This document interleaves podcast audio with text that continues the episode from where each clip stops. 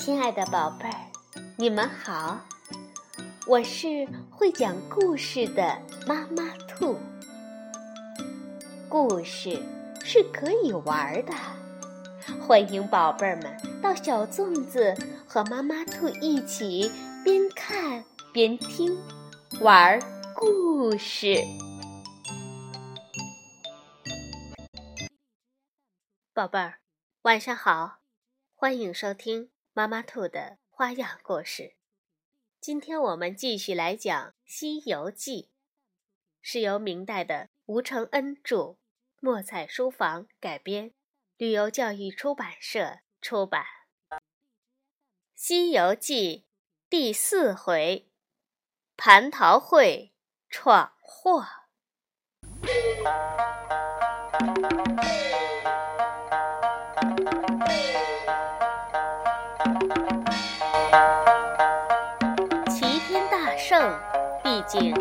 是个虚响，没什么公务。悟空无拘无束，吃饱了睡，睡醒了玩儿，自由自在，每天到处游逛，交结朋友。见了三清，称个老字；逢到五帝，说声陛下。那满天的天仙都是称兄道弟。一天，许金阳真人奏明玉帝：“齐天大圣没事儿可干，到处乱闯，跟谁都称兄道弟，我怕他会嫌中生事。”于是玉帝唤来悟空，说。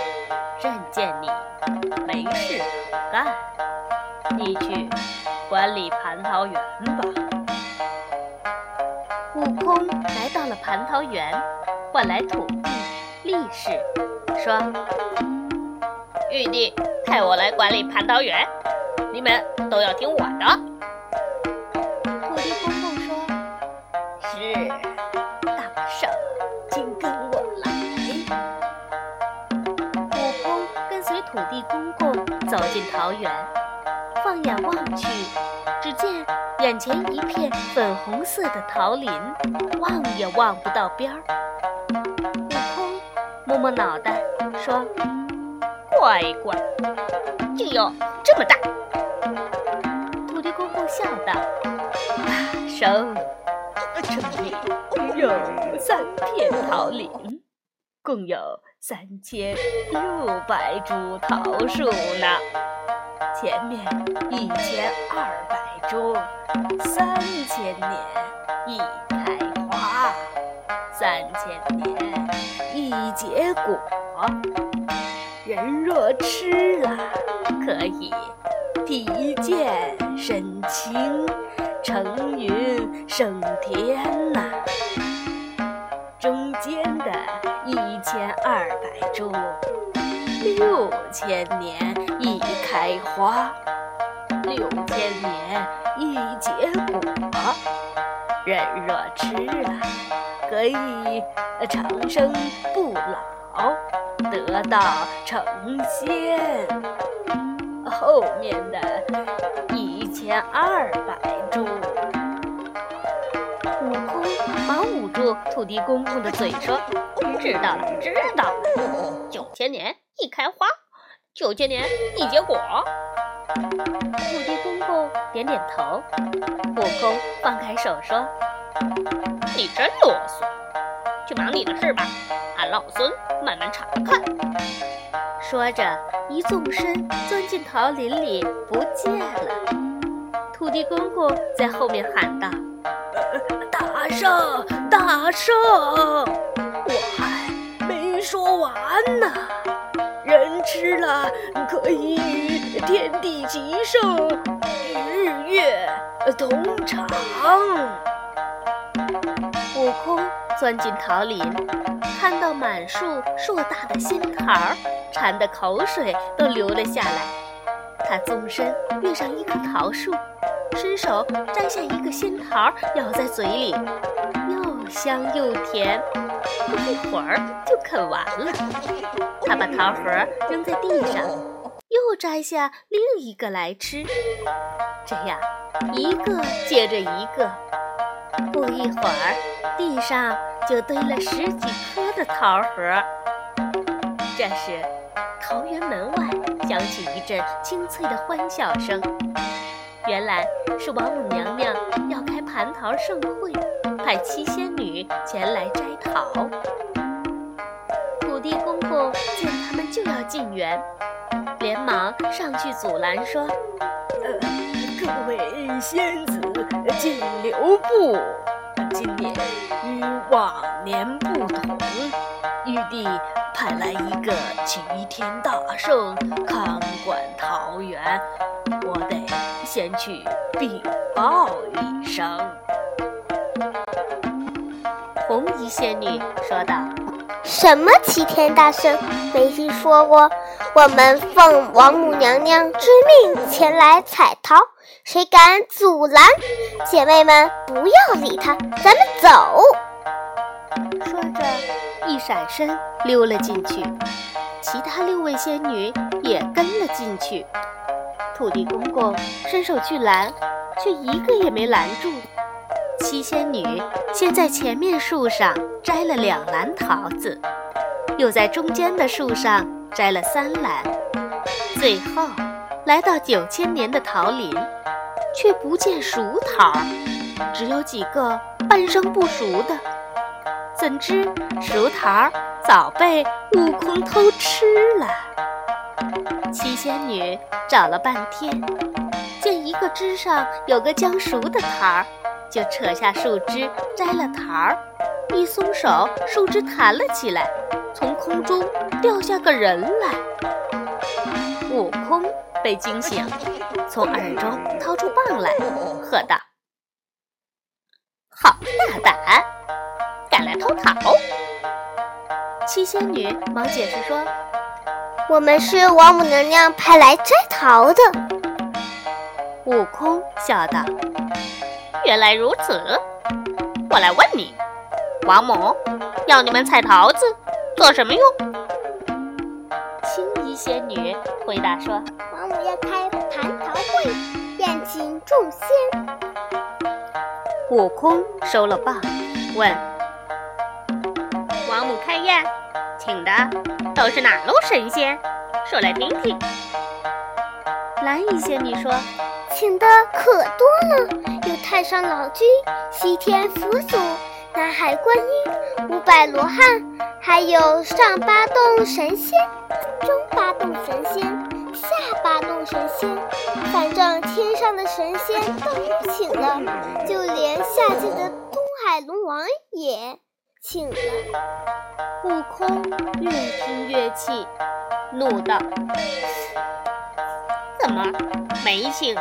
俺齐天大圣，红衣仙女听了，扑哧笑出声来。什么齐天大圣？我们从来就没听说过。一个毛脸猴头，还想参加蟠桃会，真是痴心妄想！悟空大怒，从耳朵里取出金箍棒就要打。红衣仙女一见，忙惊呼道：“姐妹们，快走！”说着就要腾空而起，这时悟空使了个定身法，将他们定在原地，动弹不得。悟空架起筋斗云，直奔瑶池，走到半路碰上了赤脚大仙。悟空心生一计，问道：“大仙，哪里去？”赤脚大仙说。去瑶池赴蟠桃会呀！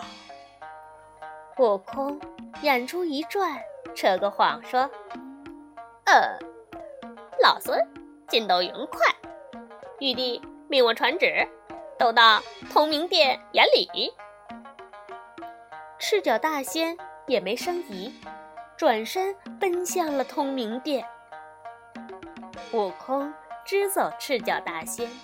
独自驾云来到瑶池，只见花园里有一大片荷花池，池中开满各种各样的荷花。此时，筵席已经备好，只是还没有客人到来，只有几个造酒的仙官领着力士、道人、仙童在忙碌。悟空看到桌上摆放的尽是山珍海味、奇珍异果，有许多连见都没见过。他拔下几根毫毛，吹一口气。那些毫毛就变成无数只瞌睡虫，飞落众仙的脸上。那伙人一个个伸着懒腰，打个呵欠，转眼间便呼呼入睡了。悟空高兴地拍手大笑道：“王母，你设宴竟敢不请俺老孙？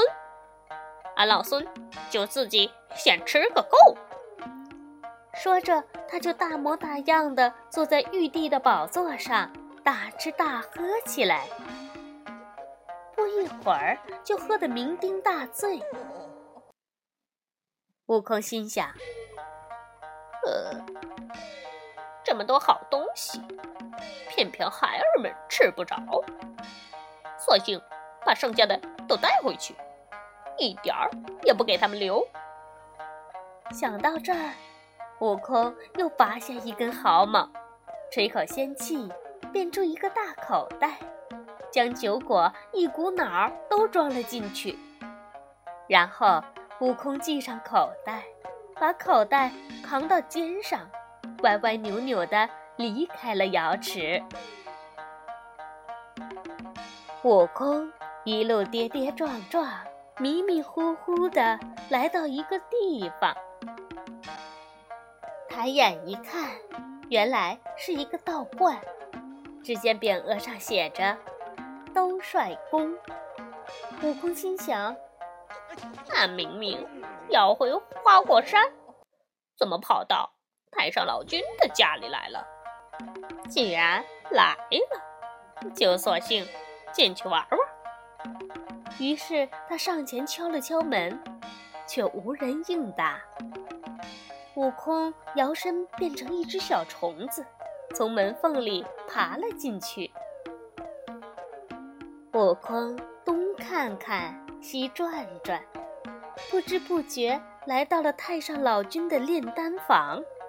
他扫视了整个屋子，见架子上有五个葫芦，便随手取下一个，拔下葫芦口的塞子，将葫芦对着手心一倒。